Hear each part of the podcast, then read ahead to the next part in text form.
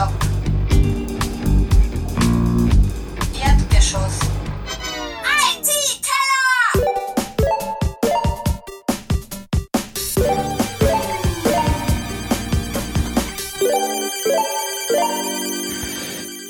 Ein herzliches Willkommen zum IT-Keller Nummer 20. Heute darf ich begrüßen Bernhard, Hallo. Harald Willkommen. und Stefan Hallo. und meiner einer. Warte, ich mache das jetzt auch. Genau. Genau. Ähm, ja, wir haben heute einen Special Guest, den Herrn Präsidenten. es trifft sich gerade zufällig so, dass auch der andere Herr Präsident gerade angerufen wurde, aber du bist das ja schon länger. Ich war erst als erster fertig. Ja. genau. Was kannst du deinen das Mikro noch irgendwie so Mehr vor den Mund. Ja, genau, perfekt. Ähm, ja, Harald. Ähm, ich ich sag das, du bist Präsident von der ISPA. Richtig. Richtig. Ähm, und wir freuen uns sehr, dass du vorbeischaust. Äh, es war heute irgendwie, äh, ja, ähm, wir sind leider ein bisschen zu spät. Aber es hat sich so ergeben, weil es so nett war. ITler kommen meistens ein bisschen später. Ja, genau. Ähm, gut. Äh, Vielleicht sollte man nur sagen, was die ISPA ist. Na, ich wollte gerade einleiten. Ach so, Entschuldigung. Ja.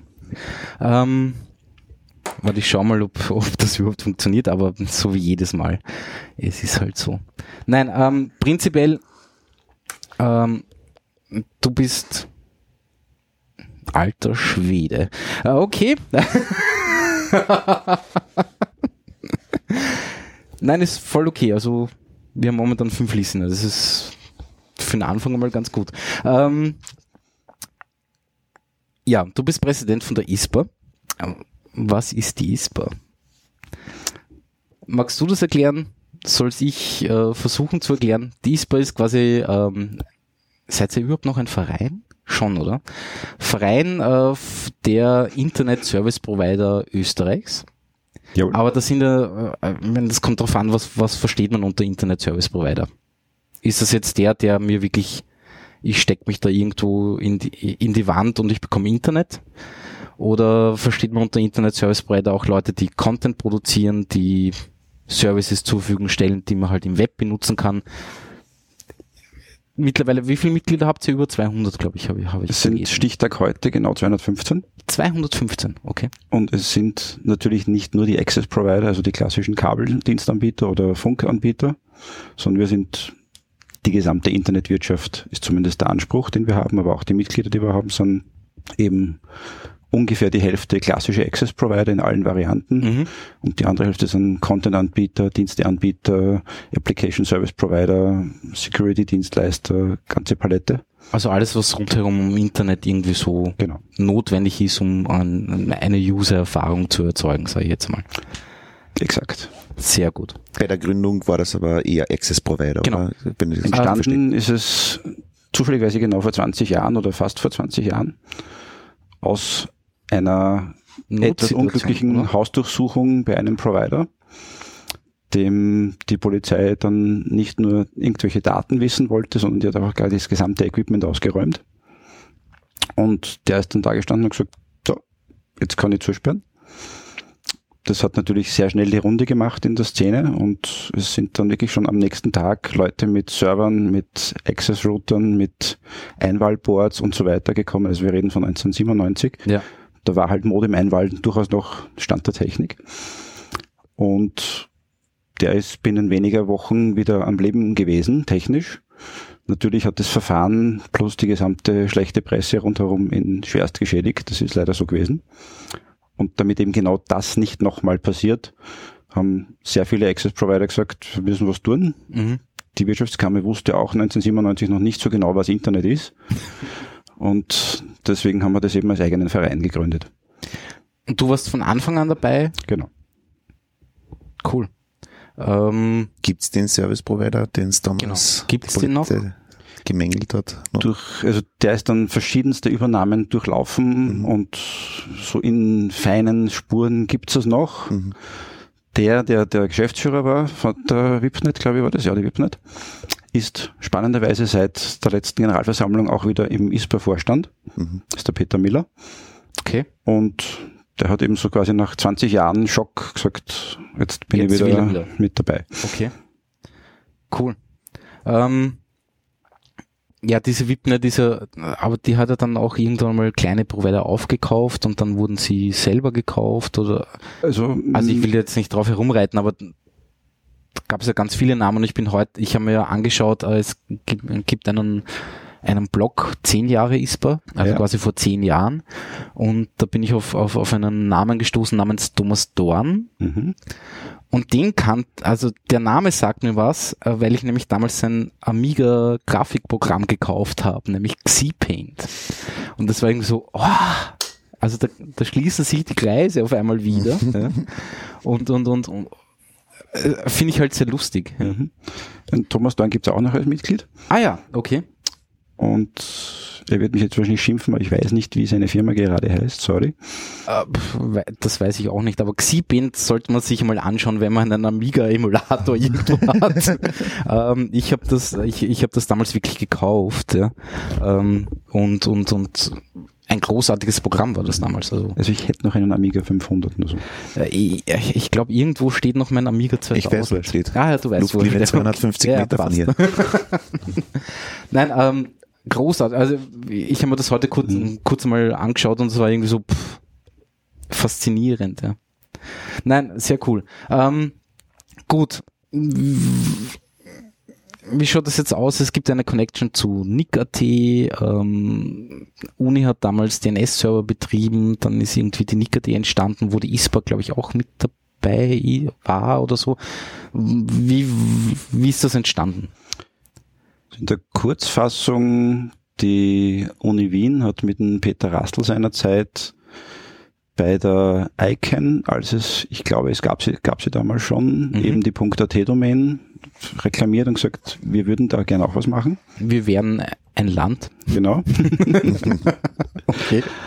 und hat aber dann sehr bald, nachdem das A noch manuelle Arbeit war und die Uni eigentlich dafür kein Personal hatte, also außer den freiwilligen Mitarbeitern im ZIT, die dann wahrscheinlich auch nicht so glücklich waren, dass sie jetzt Zonen eintragen in dem Server, ähm, den Dienst einerseits einmal an den Verband übergeben, An die ISPA. an die ISPA. Mhm.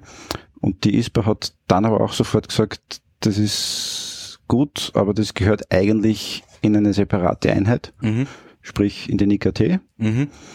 und hat somit die IKT gegründet, die verwaltet seither die AT-Domains. Und damit das Ganze noch weniger vom Verein, der wir nach wie vor sind, wie richtig gesagt worden ist, entkoppelt ist, ist das Ganze dann in eine Stiftung eingebracht worden. Okay. Das ist die Internet Privatstiftung Austria. Ja. Und die ist seither unabhängig, so quasi eine Stiftung ist ein in sich geschütztes äh, juristisches Konstrukt. Mhm.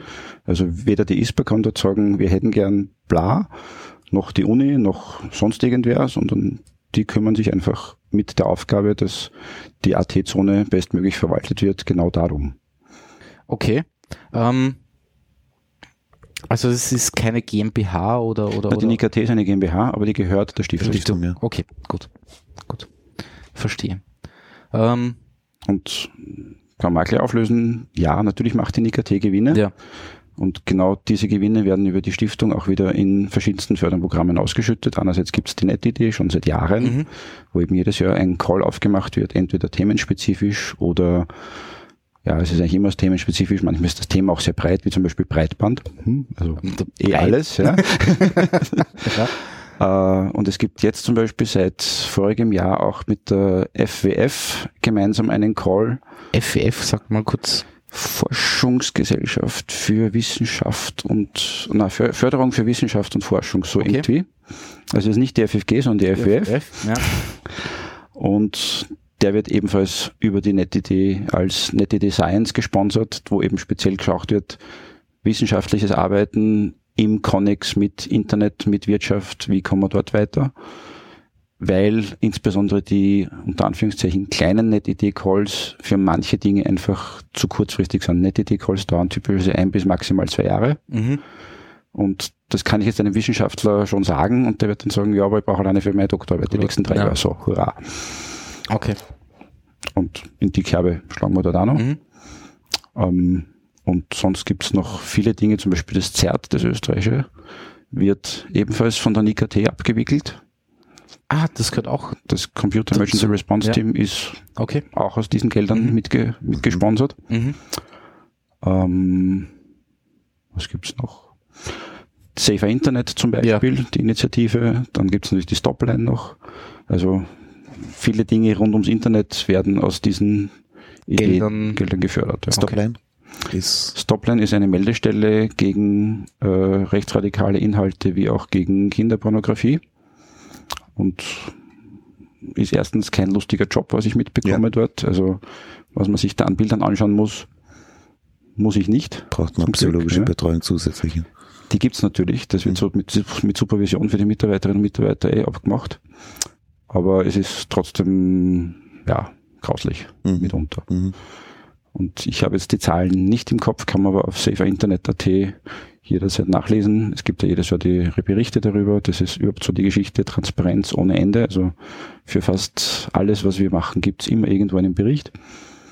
Ähm, eben weil sonst die Gefahr bestünde, da macht aber irgendwer einer was mit den Geldern aus den Domains und das Mhm. braucht man genau nicht. Ja. Okay. Mhm. Ähm, aber die ISPA selber macht ja auch eigen, einige Dinge. Also ähm, ich bin ja ganz, also nicht ich, sondern eigentlich meine Tochter, ist ja sehr begeistert vom Online-Zoo. Und das ist wirklich grenzgenial. Das ist quasi ein, ein, ein Kinderbuch äh, mit, mit Illustrationen. Äh, und meine Tochter liebt es. Also auch wenn sie noch sehr klein ist und, und sie versteht es nicht, aber es ist trotzdem immer sehr lustig, wenn man halt irgendwie so zum Schlafen gehen einmal das, den Online-Zoo aufmacht. Ähm, und da sind ganz lustige Sachen drin. Wie, wie, wie ist die, weißt du, wie die Idee entstanden ist oder, oder, oder, oder, ähm, Also die Autorin ist der Daniel, Daniela Drobner. mhm. die einerseits schon Schriftstellerin war, aber auch eben bei der ISPA arbeitet, und explizit auch für Kinderbücher oder, oder, für unsere gesamten Publikationen fast. Ah, okay. Also von dem, dem sich Internet sicher nutzen Broschüre über eine ganze Sammlung von kleineren Broschüren, die wir noch haben und eben auch das Kinderbuch. Mhm. Das war so ein echtes Herzensprojekt auch von ihr.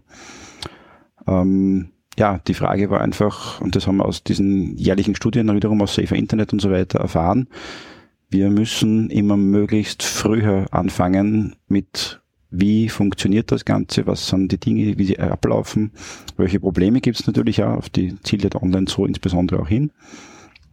Und wie kann man das kindgerecht bringen? Weil es Mhm. hilft nichts, wenn ich dem sagt, pass auf, es gibt Stalking. Und das ist so. Und dann wird mir die Dreijährige anschauen, "Äh, was?" Ja. ja. Ähm, nein, ich finde ich find das, find das Buch äh, wirklich sehr gelungen. Äh, es gibt da ganz lustige Situationen drinnen, die eigentlich nicht so lustig sind. Ja. Also Aber- dieser Buch, das ist kein Online-Auftritt. Nein, nein, nein, das ist wirklich ein, ein Buch. Es gibt Ah, beides. okay. Kann, man kann es auch downloaden. Ach so, okay. Okay. Äh, ich ich kenne jetzt nur, das, nur, also ich kenne das Buch ähm, und ähm, es ist einfach wirklich sehr nett gemacht, weil halt äh, ist quasi ein Zoo, wo alle Tiere Internetzugang haben. Ja. Und die haben halt alle ihre Spleens äh, oder oder ja, also die Giraffe kauft halt heftigst in, in irgendwelchen Online-Stores ein. Ja. Ähm, der kleine Pinguin macht irgendwelche Selfies in der Badehose. äh, äh, also es ist wirklich süß gemacht. Der Löwe gibt sich quasi, ich sage jetzt mal über einen ich sage jetzt mal Skype, ja, gibt sich als Gazelle aus ja, und, und, und, und, und chattet, also Video chattet mit kleinen Gazellen. Ja. Ähm, ja, ist wirklich nett gemacht. Ähm, und, und ja, nein, ich finde das eine coole Idee und das, also meine Tochter liebt es. Das wird erst eine Daniela freuen, aber es freut uns alle. Ja, Kann aber zum Kinderbuch noch sagen, es gibt es inzwischen in Englisch auch. als ah, Übersetzung. wirklich, okay. Es gibt demnächst oder auch schon in Arabisch. Äh, Okay. Demnächst in Tschechisch. Mhm. Also das Ding ist in seiner Machart ein wirklicher Erfolg, weil sowas gab es halt bisher Ja. nicht. Ja. Definitiv, also ich kenne kenn nichts Vergleichbares, definitiv. darf jetzt das ISPA-Präsident sagen, wir haben es erfunden. Ja, gerne. ähm, kann man sich auf der ISPA-Webseite bestellen, glaube ich. bestellen als Buch und downloaden als PDF geht natürlich auch. Oder halt einfach nur online anschauen. Ich glaube, es gibt auch eine E-Book-Version, aber da bin Okay. ich mir jetzt nicht hundertprozentig sicher. Es gibt sonst von fast allen Publikationen auch immer E-Books. Ja. Ja, natürlich lizenzfrei. Also Ja. alles ist immer Creative Commons bei uns. Okay, Mhm. sehr cool. Ähm, ja, äh, wer darf jetzt aller Mitglied werden bei der ISPA? Gibt es da eine grobe, Formal per Antrag kann jeder den Antrag also stellen. einzahlen darf jeder? Mm, Entschuldigung. Der Vorstand entscheidet dann, ob die Aufnahme Also, voll, dann- vollzogen okay. wird sozusagen. Also es gibt dann halt, zum Beispiel haben wir eine quasi nicht offizielle, aber inoffizielle Regelung. Es macht keinen Sinn, dass jetzt zum Beispiel eine Muttergesellschaft und ihre fünf Töchtergesellschaften auch noch alle Mitglieder werden. Das Okay. hat insbesondere dann Richtung Hauptversammlung, Stimmverhalten und so weiter Ja. ein bisschen Bedeutung. Ja. Ähm, aber ansonsten, solange das Thema Internet ist und der oder die Antragstellende einigermaßen plausibel macht, dass das mit der ISPA ein Interesse ist, weil hm, Mhm. Wird wahrscheinlich der Vorstand mit Mehrheit Sagen. sagen, bitte sei dabei. Okay. Und ja, wir können das Geld immer gut brauchen, gar ja, keine nein, Frage. nein, das ist schon ganz klar, keine Frage. Wobei wir auch da wieder sagen, sehr niederschwellig, also mit 360 Euro im Jahr, das ist jetzt nicht nichts, aber es ist meistens leistbar. Ja, Und wer mehr geben will, kann auch mehr geben. Also Mhm. bis zu, glaube ich, 7000 Euro Jahresbeitrag sind möglich. mhm. Das hat dann noch ein historisches Geschichterl. Es gab natürlich bei der Gründung der ISPA große Unternehmen wie eine Netway, die es nicht mehr gibt, oder natürlich eine Telekom Austria und auch die Uni und so weiter. Und natürlich hatte der Verband am Anfang gar kein Geld. Und mit den, glaube ich, 20 oder 30 Gründungsmitgliedern und 300 Euro wären wir jetzt nicht so weit gehüpft. ja. Aber natürlich haben dann die Großen zu Recht gesagt, ja, ich gebe schon mehr, aber was kriege ich dafür? Und deswegen gibt es dann so ein degressives Stimm-Add-on. Also um, um, umso mehr man, man einzahlt, umso mehr Stimmen bekommt man Genau, in der aber nicht Versammlung. linear, sondern also der kleinste Betrag. Nein, auch nicht. Entschuldigung. ähm, weiß ich mein Statut auswendig? Nein. Ähm, ich, Ja, ähm, aber es gibt ein paar Stimmen mehr dafür, dass man überproportional Zahlt- viel mehr Geld zahlt. ja, was, aber das ist rein historisch einfach so passiert. Ursprünglich war es in der Gründung Ja. notwendig, um Geld zu beschaffen und es hat sich auch bewährt, weil natürlich größere Mitglieder auch sagen, irgendwie entweder 300 Euro. Also es gibt wirklich auch Unternehmen, globale Unternehmen, die Mitglieder werden wollen. Mhm. Und wenn die dann das erste Mal hören, bei euch kostet die Mitgliedschaft 360 Euro, dann fällt der fast vom Hocker vor Lachen, Ja, weil normalerweise halt so Verbände 30.000, 50.000 Ja, und so ja, weiter nehmen. Und da haben wir dann zumindest die Chance zu sagen, naja, du könntest uns auch mehr geben. dafür bekommst du auch ein bisschen mehr. Formal, Formal gesehen, ein bisschen ja. mehr. Real ist es im ISPA-Büro so, dass alle gleich sind. Also Ja. ob jetzt der kleinste WLAN-Provider aus dem Bergdorf anruft und sagt, ich brauche das und das, oder eine UPC oder eine Tele2 sagt, wir bräuchten auch was, das ist gleiche Wertigkeit. Ja. Dass natürlich die größeren Mitglieder mit eigenen Rechtsabteilungen viel mehr Input liefern können, weil die einfach mehr Ressourcen haben, um zum Beispiel Stellungnahmen zu schreiben oder zu kommentieren oder zu sagen, diese und diese Rechtsvorschrift auf EU-Ebene kommt jetzt und die schaut so und so aus. Das kann halt ein Einzelunternehmen nicht leisten. Natürlich, absolut, gebe, gebe ich dir vollkommen recht, ist, ist absolut verständlich. Aber das wird dann in Arbeitsgruppen abgefangen. Mhm. Gibt's zu allen oder fast allen Themen eine Arbeitsgruppe. Sollte ein neues Thema aufpoppen und wir haben noch nichts, dann werden wir eine installieren. Und dort ist eben wieder völlige Gleichheit. Entweder eine, ja, sage ich wieder, UPC oder Livest oder wer auch immer Macht ist dabei, aber es kann genauso Hubermeier, Maxl auch Ja. dabei sein. Ja. Und wenn es dann keinen Konsens gibt, dann gibt es keinen Konsens und dann kann man diese nicht weiterführen. Also das Also ist ist das wirklich so? Also dann, dann, dann heißt doch wirklich so, pff, ja, also das Thema des Abends ist, ist, ist ein sehr ja, ja, gutes, nein, das, das, kontroverses. das, das, wir haben wenn das Thema noch wenn nicht, eben noch nicht keinen- genannt, aber keinen ja, Konsens gibt, Ja. dann kann man in der Arbeitsgruppe nicht sagen, aber wir stimmen jetzt mit Mehrheit drüber über mhm. jemand Kleinen oder auch jemand Großen, kann genauso passieren. Mhm. Also wenn zehn Kleine anwesend sind und nur ein Großer, dann sagen die Kleinen, ja, wir wollen aber das. Diesen, dieses Problem kriegt dann der Vorstand umgehängt. okay. Und dann wird im Vorstand entschieden, wie es weitergeht. Genau. Okay. Ist aber in 99,9 Prozent der Fälle nicht notwendig, weil alle profitieren ja von einem Konsens. Ja. Schon klar, natürlich, weil erst dann passiert was. Ja, ja ähm, warum ich den Harald eigentlich eingeladen habe, war irgendwie die Idee, über Netzneutralität zu sprechen. Ähm, magst du mal äh, sagen, was du unter Netzneutralität verstehst, oder soll ich mal mein, mein, mein Halbwissen auspacken? Ähm, Dem Halbwissen aus. Weil das die Gegenüberstellung Also ich könnte behaupte, es gibt kein, kein Halbwissen, weil das Thema Nein, ist, ist äh, so ewig. Ja, klar. Al- Also die prinzipielle Definition ist ja quasi so, alle Datenpakete im Internet sollen gleich behandelt werden. Ne? Das ist ja quasi so die Grundaussage. Ähm, da gibt's natürlich sehr viele, ich sage mal, Widersprüche oder Einsprüche, wo man sagt, m, naja, jetzt biete ich halt den Service an äh, und will das halt so gut wie möglich an den Mann bringen oder an zahlende Kunden oder wie auch immer. Und ja, da, da ist dann auf einmal dies, dies, dieses alle Pakete sind gleich äh, wahrscheinlich auch schwierig. Oder Es ist, wie siehst du das? Ich meine, es kommt immer darauf an, wer ich bin. Ne? Bin ich jetzt ein, bin ich wirklich ein Internet Service Provider, der quasi die Internetleitung an, an, an den Endkunden bringt? Bin ich jemand, der einen Service im Internet zur Verfügung stellt und quasi mit, mit, mit der eigentlichen Internet Connection vom Kunden nichts zu tun hat? Ähm, bin ich ein, ja, ein, ein, ein erstelle ich Inhalte äh, und bin quasi von allem entkoppelt, weil ich halt nur Inhalte äh, erstelle. Ähm,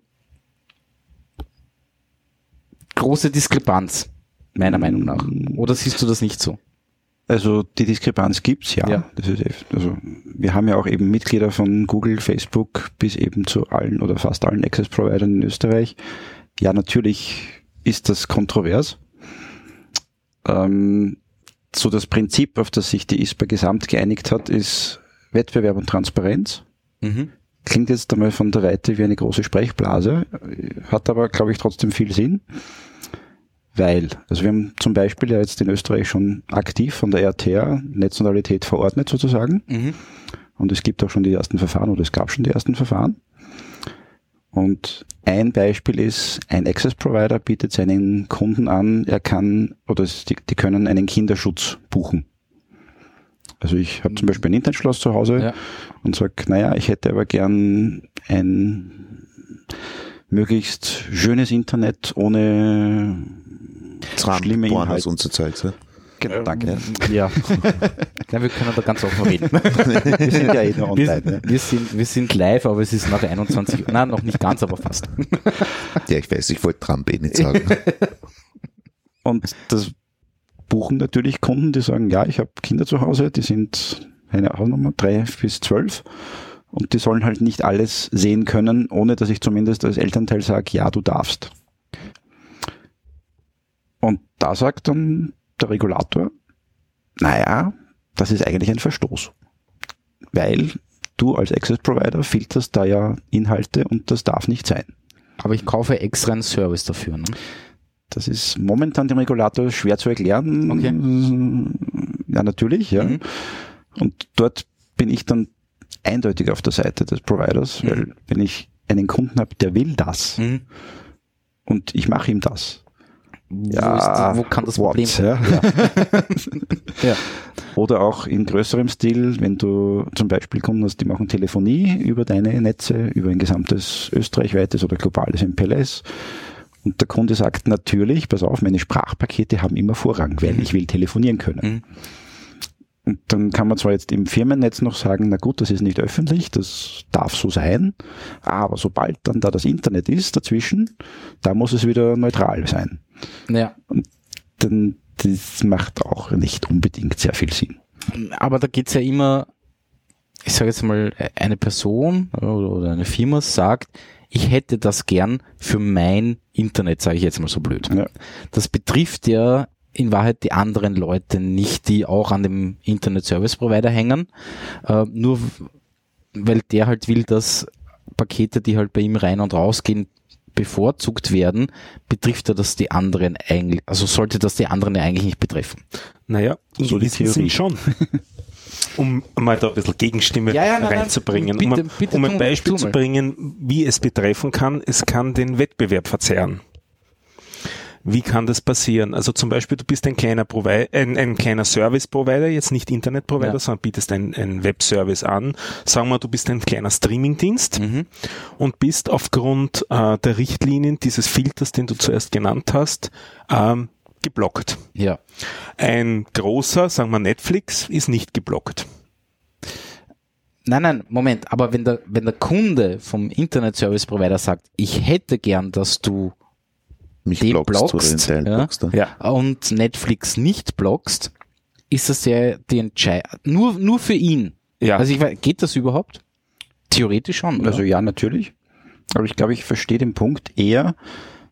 Ich nehme jetzt Amazon statt Netflix, weil bei Ja. Amazon weiß ich zufällig, also da gibt es den Schulmädchenreport online. Ja. Ähm, man muss sich allerdings dort schon altersverifizieren, also andere Geschichte. Und natürlich könnte es sein, dass jetzt irgendein innovativer Betreiber in Österreich, sagen wir das ÖKM, Spezialstreams anbietet. Dann wäre mal so von der Weite, ja, Amazon wahrscheinlich nicht geblockt, der vielleicht schon. Stimmt. Dann würdest du allerdings in dem Moment die Diskussion auf Deep Packet Inspection aufmachen. Ja. Und das wollen wir wahrscheinlich noch be weniger beide. Weil dann müsste ich sagen, äh, aha, aber Amazon liefert manchmal auch diese bösen Pakete. Die wollen wir nicht. Und dann wird es kompliziert, das, das stimmt. Und um ein anderes Beispiel zu geben, großer englischer Provider hat dieses Service ähm, als Opt-out-Service angefangen. Also defaultmäßig hatten es alle Also- Exons Okay. und äh, man musste sich eben davon abmelden und sozusagen den gefährlichen, vollkommen freien, Also so wie bei Elga. so wie bei Elga. Äh, äh, Kleine, kleine Ranze für den, für den englischen Provider. Ja. Das war schon vom Gesetzgeber so gewünscht. Ja, Also so quasi, dass ich mich als lokales Unternehmen an die Gesetze des Landes halte, da kann ich jetzt mal nicht ja, meckern. ja, ne? ja. Ja, ich verstehe, dass das nicht immer lustig ist, Ja. aber jetzt zu dem Provider würde ich es jetzt nicht vorwerfen. Also wenn der Gesetzgeber die schlaue Idee hat, dass er sagt, wir wollen überall Pornofilter automatisch, Also das Opt-out, Ja, äh, ganz kurz die Zwischenfrage wäre eben, dass ich die Pornos sozusagen kriegen will. Das wäre das Opt-out Genau, das gewesen, ist also das nicht umgekehrt. Ja, Ja. okay. Mhm. Du hast natürlich dann wieder das Problem, der Kunde muss sich potenziell als Pornoschauer outen. Ja. Sounds Steht dann- es liegt, liegt auch dann irgendwo auf, weil er hat zumindest ein Webformular oder einen Brief irgendwo hingeschickt und da steht, Genau. ich würde gern Pornos schauen. Ja. Mehr oder weniger, also Ja, er ist Zwischen automatisch den Zeilen. über Über 18. 18. Das ist Opt-out. Ja. ja. Ja, okay. Äh, ja, äh, gebe ich dir recht. Das ist schon klar. Ähm, Ich, ich will nur darauf aufmerksam machen, die Mhm. ganze Situation ist halt wirklich komplex rund um dieses Thema. ja. ja, es ist eigentlich fast ein Dilemma. Ne? Mm, Oder- ich glaube, es gibt schon ein paar Lösungsansätze Okay. auch. Ja. Also erstens dieses, dieses berühmte Transparenzding. Wenn ich einfach bei meinem Provider ein Produkt X kaufe und da steht schon dabei, pass auf, wir machen äh, spezielle Priorisierung für Sprache, für Streams von diesen und diesen und diesen Anbietern, weil die zahlen uns vielleicht was dafür. Mhm. Da kann Ähm, ich als Kunde entscheiden, will ich das oder will ich das nicht. Dann habe ich zumindest als so quasi der, der, Mündiger Kunde. Genau, der berühmte Konsument, der sich auskennt, kann dann frei entscheiden. Naja, Wenn es nur diesen einen Anbieter an diesem Standort gibt, gebe ich wieder das Ja. Ja. ja, ja, ja, ja. Ähm, und neben der Transparenz, glaube ich, muss man einfach äh, dort eher den Gesetzgeber fragen, okay, du hättest gern überall bis 2020, wie heißt das jetzt, das hyperschnelle, na nicht das unendlich schnelle Internet, so ähnlich? Cyber. Genau. Ich will unbedingt Cyber Highspeed. Cyber. Ja. Ähm, wir sollen das alle bauen, machen wir gern. Dafür gibst du uns, okay, nix. Ähm, wir sollen mit den Preisen runter, sagt der Regulator. Mhm. Feiert es auch als großen Erfolg, wenn er sagt, das Internet kostet nur mehr 99. Ja, eh. Ähm, und in der Kurzkonsequenz kann man sagen, in den letzten zehn Jahren haben sich die Umsätze der Provider, also der Access Provider, Mhm. ungefähr halbiert. Also können wir Wirklich? streiten über verschiedenste Ja. Ebenen, aber Aber lassen wir es nur minus Mittel- 30 Prozent ja, sein. okay. Mhm. Und wir wissen aber auch, die Investitionen, das steht in den Bilanzen, haben sich nur um 10 Prozent reduziert. Okay. So, wenn ich jetzt meinen Deckungsbeitrag permanent runterfahre und immer noch weiter investieren soll, dann werde ich als Unternehmen einfach mal kreativ, wenn ich schaue, wo verdiene ich denn noch Geld. Ja. Wenn ich dann Kunden habe, die sagen, ja, wir würden da aber schon was dafür zahlen, dass wir das und das schneller kriegen oder schöner oder in Ultra High Def oder whatever, Mhm. Na warum nicht? Dann macht man es halt. Ne? Ja. Ja. Ähm, und wenn diese Aber- Schere aufgehen täte, dann wäre wahrscheinlich der Druck auch deutlich weniger. Mhm. Mhm. Oder man sagt, und das ist dann, das mache ich mich bei, bei, bei einigen Mitgliedern unbeliebt, man kann natürlich auch sagen, das Problem ist ganz umgekehrt. Es müssen die, die diesen vielen Content haben und die ja offensichtlich diese Umsätze absaugen, vielleicht auch was beitragen. Ja, aber das gibt's ja angeblich schon. hm?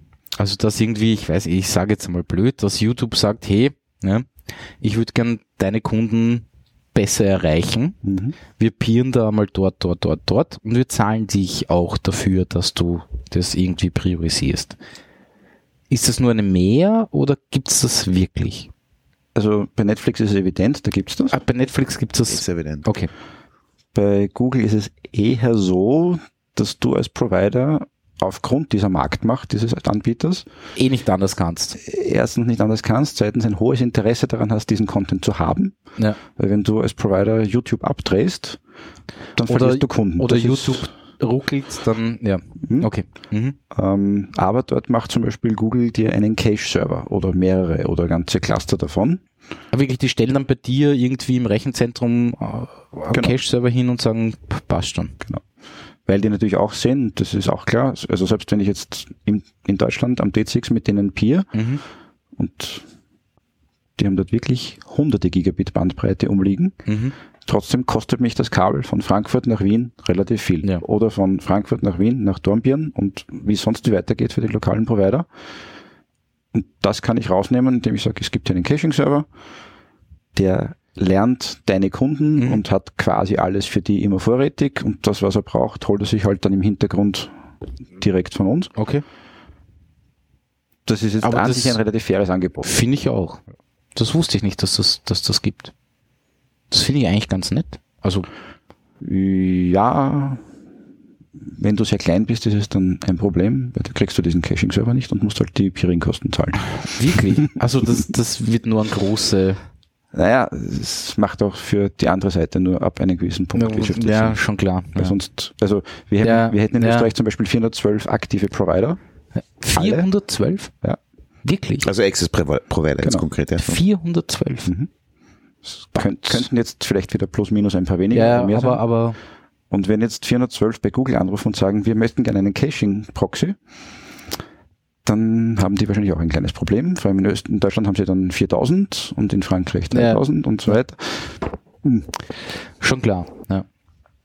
Aber kann man da nicht irgendwie so in großen Rechenzentren, ke- keine Ahnung was, es gibt ja einen Wix, was auch immer, gibt's den überhaupt noch? Natürlich. Sicher. Hat das Google einfach gesagt, na dann stellen wir halt den dort auf und alle laufen eh dort mehr oder weniger zusammen, oder? Der Witz ist, dafür ist Österreich zu klein. Also acht Millionen Einwohner mit, ich weiß nicht wie viele Internet äh, Beeindrucken Google jetzt nicht so. also Österreich an sich ist zu klein, Genau. dass Google so einen Caching-Server hinstellt. Also sie stellen es zu anderen Providern lokal, aber dass sie quasi in Österreich ein eigenes Peering aufziehen, das tun sie momentan nur in Deutschland. Wirklich? Okay. Deswegen haben auch sehr viele österreichische Provider eine Verbindung ans D6. Ja, Mhm. ja, ja. Interessant. Und der Haken ist, sobald natürlich jetzt die wichtigsten 20 österreichischen Provider am D6 sind oder eh schon einen eigenen Caching-Server Ist haben, wurscht. Ja. ist dann das bisschen mehr für Ja. Österreich Egal. nicht mehr der Punkt. ja. Das ist zum. Beispiel auch sehr schwierig, mit Facebook ein Peering zu kriegen, weil die sagen, wir reden mit dir ab, ich weiß es nicht mehr exakt, ich glaube so ab 50 oder 100 Megabit Permanentauslastung. Also da geht's dann wirklich, wie viel Traffic kommt da, hier Genau. oder was? Und jetzt mache ich den umgekehrten Schluss zu dieser Netzneutralitätsdebatte. Das betrifft ja nur den Endkunden, Ja. die ganze Regelung. Und das ist gut, die haben den meisten Stimmeffekt im EU-Parlament und so weiter, das ist logisch. Aber gerade als Kleinanbieter mit einem großen Empeering zu kriegen, ist eine Herausforderung. Mhm. Wenn ich zum Beispiel Liberty Global nehme, das ist die Mutter von der UPC, Mhm. da musst du an zwei Punkten in Europa mit ihnen peeren, musst mindestens ein Gigabit Traffic da und dort austauschen. Ähm, ansonsten reden die nicht mit dir. Punkt. Ja, aber äh, okay. Also das ist halt eine Peering Policy und solche Po- Policies haben viele von den großen Anbietern. Nicht nur die Access-Anbieter, sondern eben auch die Content-Anbieter, Facebook und Co. Und da stehst du dann als kleinerer vor einer interessanten Aufgabe mit Aber kann man da nicht sagen, äh, jetzt nur ganz blöd, äh, sagen so, okay, wir, wir sind die ISPA. Wir haben insgesamt so viel Traffic, machen wir was? Also, keine Ahnung. Ja. Mm, Ich meine, äh, die ISPA ist jetzt selber kein Access Provider. Das Genau. ist mir schon klar. ne? Ja, aber die Sammlung dessen. Aber die Sammlung dessen wird sich der Traffic vielleicht sogar ausgehen, oder? wenn Die Frage ist nur, wo stellt man das dann hin? Ne? Mit wem und nach welchen Kriterien? Ja, ja. Und sitzt in der ISPA nicht die, ja, die Facebook und Google auch? natürlich. Ja, ja, wird schon wieder schwierig. Ja, aber das sind nur die Marketingabteilungen, die da in Österreich sitzen, oder? Oder, oder, oder? Nein, das sind schon die taffen Regulatory Abteilungen, Ah, die, Okay, die so okay, in Gesetzen umrühren. Okay. Und da mal kurz anrufen und meinen, hast du schon gesehen, im EU-Parlament ist gerade das. Also die sind wirklich beachtenswert tough Mhm. und gut informiert. Mhm. Ähm, ja, es bräuchte in dem Fall ausreichend Solidarität der Kleinen und ein paar großer, weil die Kleinen alleine werden nicht Ja, reichen. das ist eben, das, eben die Geschichte, weil die Großen sagen, da haben wir eh schon. Ne? ja, Halt nicht in Österreich, glaub, sondern halt D6 und irgendwo. fertig, ja, ja. genau. Hm. Ja. Ich werde das mal als Anregung mitnehmen, mal schauen, was nächstes Jahr Äh, draus wird. Ja. ja, na, Aber ich gebe zu, wirtschaftliche Kooperationen sind dann immer eine nächste Stufe der Schwierigkeit vor Interessensab, schon Interessensvertretung. klar, schon klar. Ja. Dass wir das alles mal wollen, darauf kann man sich noch irgendwie einigen. Wie wir es dann wollen, Wollen, ja, na klar, klar. Lustig. Also nein, nicht lustig, ja, aber ja, ich finde es halt trotzdem irgendwie lustig. Gut. Ähm, Was ich interessant finde überhaupt bei der Netzneutralität, dass es sozusagen, ich meine, Last Mile will ich jetzt nicht dazu sagen, aber, aber, dass sozusagen die Endkundenprovider sozusagen irgendwie so, so hergenommen werden. Ich habe das immer so verstanden, dass da im Hintergrund das Peering eher das Problem ist bei der Netzneutralität. Eben, dass zum Beispiel so Hüten wie Netflix daherkommen und sagen, hey, wir fahren rein, ich will priorisierten Verkehr für meine ähm, Datenpakete. Mh, da sind ja Netflix und Co. eher moderat und sagen, wir würden nur zumindest gern gleich behandelt werden. Das ist also eh quasi nett. Hä? Mhm. Wobei das halt Comcast in den USA wirklich übertrieben hat. Die haben Netflix runtergeshaped auf, Ja. sodass kein Stream mehr funktioniert hat de facto. Aha, aha. Und so haben wir gesagt, du, wir haben 20 Millionen Kunden, na, nicht so viel, aber 20 Millionen Kunden. zahl halt einmal ein bisschen was ein. Es ging ja auch besser. Du kannst hier was kaufen. Also das heißt, die waren eigentlich in Wirklichkeit auch in gewisser Form Opfer, ne? Also einer nicht existierenden. Naja, Opfer des eigenen Erfolges auch. Ja? Ja, klar, ja. Weil Wenn du eben zum Beispiel ein gewachsenes Netz hast wie Google Mhm. oder auch Microsoft, dann kannst du sowas global ausholen, weil du hast halt da ein Netz. Wenn du aber eigentlich nur ein paar Server irgendwo stehen hast und die spielen Videos aus Mhm. und plötzlich wollen Millionen Leute das sehen, Das ist ein Problem. ja, dann hast du kein globales Content Delivery, du hast du keine Replikationen, nichts. Ja. Und da ist halt der Markt in Amerika fast noch schlimmer, weil du hast de facto zwar auch 1000 Provider, aber du hast de facto in jeder Stadt oder jeder größeren Municipal immer nur einen. Mhm. Und damit ist das immer so ein sehr monopolisierter lokaler Mhm. Markt. Mhm. Das ist in Europa deutlich anders. Wir schimpfen zwar auch immer sehr über die Ex-Monopolisten und Inkubatoren und die sind ja so gemein und so weiter, aber es sind zumindest 27 von denen. Mhm. Mhm. Mhm. Und sie sind nicht immer nur auf Regionen, sondern schon auf die Länder aufgeteilt, aber es gibt halt auch so das Interesse von Deutschland nach Österreich zu kommen oder von Frankreich nach Spanien und vice versa. Also da gibt es zumindest mehr Reibereien und mehr Wettbewerb. Und Ich glaube, dass wir in Europa in der lustigen Situation sein werden, dass wir wahrscheinlich die letzte Region sein werden, die Nationalität noch irgendwo in einem juristischen Rahmenwerk hat. Mhm.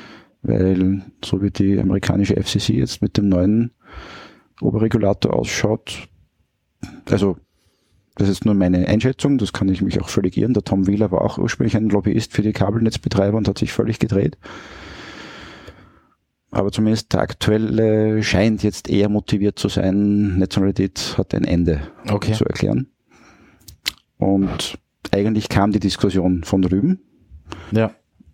Wir haben sie in Europa sehr, sehr intensiv nachvollzogen. Wir haben, also die EDRI war da federführend, die Europäische Digital Rights Mhm. Vereinigung und auch in Österreich natürlich der AK Vorrat und Ja. diverse andere. Und ob das jetzt dann das Argument hält, dass wir das brauchen und deswegen vielleicht der bessere Innovationsstandort sind, weil wir so ein faires Netz haben, mag sein. Aber um deinen Punkt zu finden, ja, es betrifft die aktuelle Regulierung nur den Endkunden Mhm. und das macht das ja teilweise so absurd. Ja. Ja. Ja. Also Aber es ist eine Entmündigung in Wirklichkeit, also, oder zumindest sehr übertrieben gesagt, nicht in Wirklichkeit. Mm, Nö, du, du, du presst einfach den Access Provider auf dieser berühmten Last Mile völlig ein. Mhm. Also der muss zwar gegenüber dem Kunden mehr oder minder alles total einzeln und gut und brav fair aufteilen. Aber was am anderen Ende ist, ist komplett offen. wie er dazu kommt, ist sein Problem. Ja. Ja. Ja. Ja. Dort kannst du halt mit einer Marktmacht einer British Telecom und einer France Telecom und einer deutschen Telekom sagen, ja, Moment, äh, das schaut jetzt so aus bei uns. Mit der Marktmacht eines Kapanet von meiner Firma. Und wir sagen, ja, wie schaut's jetzt aus? Sagt mir's auch, ja. ja. Ja. Mm, Ja, und den Konsumenten in der Extremform zur Entmündung zu sagen, du darfst dir diesen Dienst nicht dazu kaufen, Mhm. das ist absurd. Ja. Mhm. Ja. Und, Aber, und, und, das, und das, das finde ich eben auch. Ja. Also das, das finde ich auch absurd, wenn ich als Kunde sage, ich will das. Oder ich will das nicht. Nein, nein, nein. Na, äh, wie zum Beispiel vorher das Beispiel mit dem Filter, ne? Das ja auch gut, RDR-anhängig ist gut, anscheinend, ne? das- ja, Das wird- ich mein- ich ich ja mein- wirklich ich mein, pervers Ja, aber das sind Dienste, Engländer. Äh, Ja, also oder, sind oder, pervers, oder, ja. oder Briten, keine Ahnung, was auch immer. Ne? Äh, ähm, es soll so sein. Ja. Äh, Brex IT. Ah, genau. Brex IT. Nein, aber wenn ich in Österreich, ich bekomme Internet ja, und wenn ich dann wirklich, äh, wenn mir mein, mein, mein, mein Internet-Service-Provider anbietet, hey, ich könnte das machen und der daran gehindert wird, dass er mir das überhaupt anbieten kann. Ja, ich muss ja noch lange nicht kaufen. Bekannte war, wir sind ja über weite Strecken wirklich noch in einer Insel der Seligen hier in Österreich auf vielen Dimensionen. Also bei uns gibt's relativ wenig politische Verfolgung und so weiter. Bekannte war in Marokko auf Urlaub, hat sich dort äh, lokale SIM-Karte genommen mit Datenzugang und äh, Telefonie und wollte dann nach Hause per VoIP telefonieren. Ist nicht gegangen, weil alle großen VoIP-Dienste waren geblockt.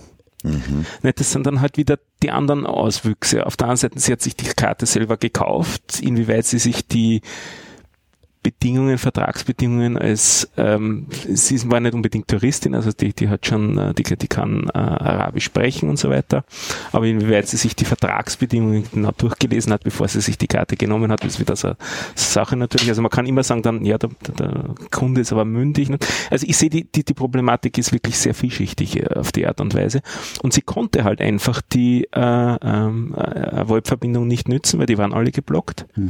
Äh, ich denke mal, da waren es teilweise wahrscheinlich wirtschaftliche Interessen vom, äh, vom Anbieter. Einerseits musst du damit sozusagen die Minuten halt zahlen, aber andererseits liegt es halt auch dann im Interesse vom Staat tendenziell, die, äh, auf die Art und Weise die Gespräche mitschneiden zu können. Nicht? Klar, ja. Weil sie nicht verschlüsselt sind, sondern weil sie über die Standardkanäle Kanäle drüber gehen. Nicht?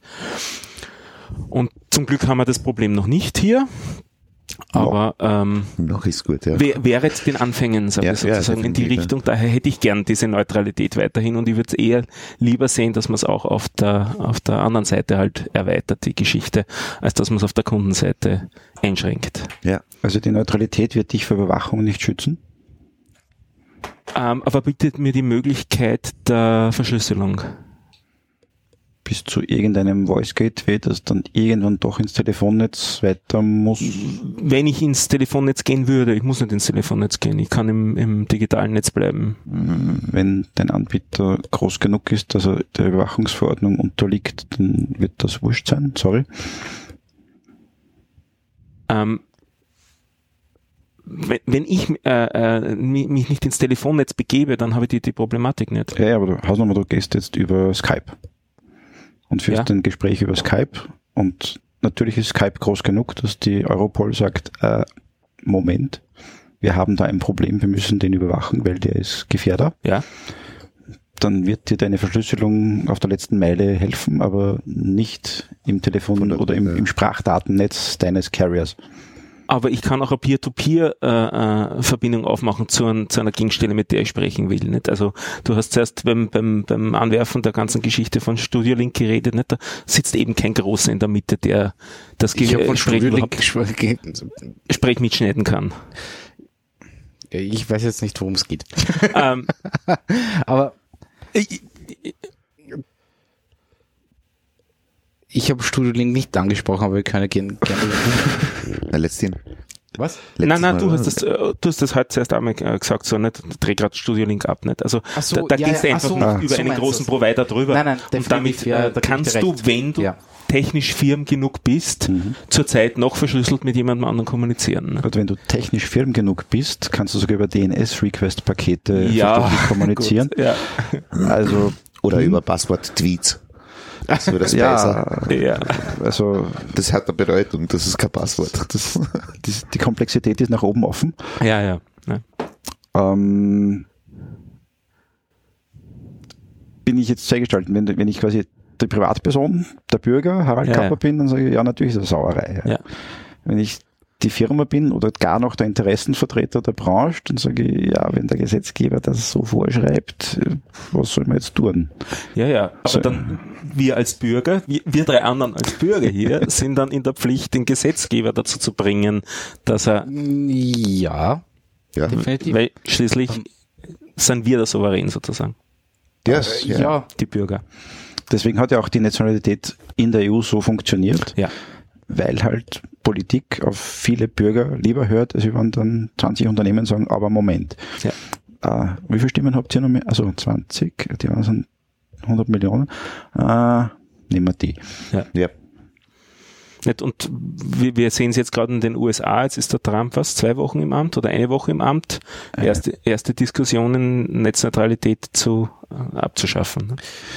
Na, das war sogar schon in der Transition relativ klar. Ja. Also, und ich glaube auch nicht, dass das eine Diskussion sein wird, sondern es wird einfach die Wirtschaft fördern und beflügeln und ja. Ja.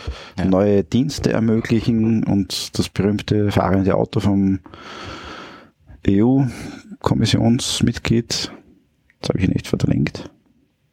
Der Kollege Oettinger, genau. Ah, da, ja, aber der ist ja eh nicht. Wofür ist der zuständig? Für Jetzt ist er Finanzchef. genau. Ja, für, für was nach oben befördert. Für was Unri Unwichtiges, nämlich. Ähm, gleichzeitig glaube ich aber, dass, dass diese Specialized Services, wie sie so schön heißen, relativ überbewertet sind. Also eben zum Beispiel ein Auto braucht keine Online-Verbindung, Ja, ja. damit es fahren kann. Das ist ein Blödsinn, das wissen wir. Ja.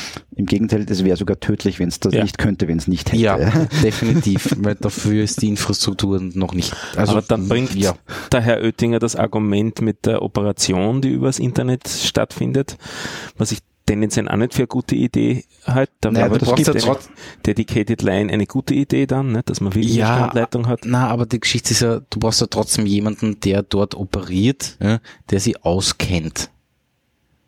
Also ich sehe das ja ein, wenn man dann vielleicht irgendwie einen Experten hat und der sagt, puh, mach das lieber nicht oder keine Ahnung was. Ich mein, will ich auch nicht, weil am liebsten hätte ich gerne den Experten am OP-Tisch. Ne? Aber dort werden dann nicht irgendwelche eingeschulten Leute stehen, die keine Chirurgen sind. Also Fun Fact, wir haben zum Beispiel in Österreich eine Firma, die sich genau damit befasst. Sie darf das nur in Österreich nicht tun, sondern sie muss halt ins Ausland gehen mit Telemedizin-Dienstleistungen. Und dort steht dann ein eingeschulter Sanitäter, der Leute aufschneidet. Also so schlimm ist es nicht. Ja. Also, Aber es ist zum Beispiel einfach in der, in der klassischen Medizin, während du operierst, du hast dann irgendein Bild X vor dir oder ein Röntgen dazu und sagst, naja, ich bin mir nicht sicher. Und dass ich, man dann ich, in ich der wähle mal Sekunde- den Telefonjoker. Genau, und dass man dann in einer Sekunde seine zehn Gurus online dazuholen kann und sagen kann, was meint ihr? Sollte man den jetzt weiter aufschneiden oder lieber wieder zumachen? Ja, aber das ist jetzt die Frage, ob das schlecht oder gut ist. Also, Ich tendiere dazu, dass es gut ist. ich, ich finde es auch. ja. Ich finde auch, dass das gut ist. Ähm, Nur für, für diese Dienste brauche ich jetzt Priorisierung. Sagen Ja. mal so. Oder, oder Quality of Service oder was auch immer, keine Ahnung. Quality of Service, ja. Dann fängt die große Streiterei an. Also wir zum Beispiel haben im eigenen Netz natürlich Quality of Service und wenn du jetzt zum Beispiel als Kunde ein markiertes Paket wegschickst mit EF für Express Forwarding, dann wird das halt schnellstmöglich behandelt. Ja. Tödlich wäre es für uns, wenn jeder Kunde mit jedem Paket auf die gute Idee kommt. Kommt, ich Ja, mache da das ist jetzt Fleck Express. dazu. Ja? Dann hat er sich, dann ist wieder wurscht. Dann ist es zwar super netzneutral, alle sind gleich, Ja. aber es hilft kein was. Und das wäre eher noch die Aufgabe zu sagen, wie heben wir das über das Provider-Netzwerk hinaus? Mhm. Also wie schaffen wir es, dass eben ein internationaler Carrier zwischen Burkina Faso und dem Büro in Brüssel diese Pakete auch wirklich priorisiert durchhändelt.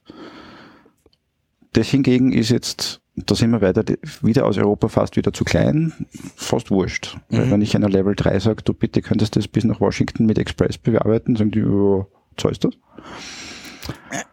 Ja, Und dann Ja. sage ich, äh, na. und dann sagen die, ja, dann verwerfen wir es, passt auch. und dort sehe ich eher für diese Specialized Services Problem Mhm. nicht beim Endkunden. Also nein, nein, nein, ob ich mein Ultra HD mit 16 Mbit kriege oder nicht, das hängt von meiner Geldbörse ab, ob Genau. ich mir die 16 Mbit Genau. kaufen kann oder nicht. nicht. Ja. Was für mich der Schock vor Jahren, da wie das Ganze angefangen hat, war der Tim Berners-Lee.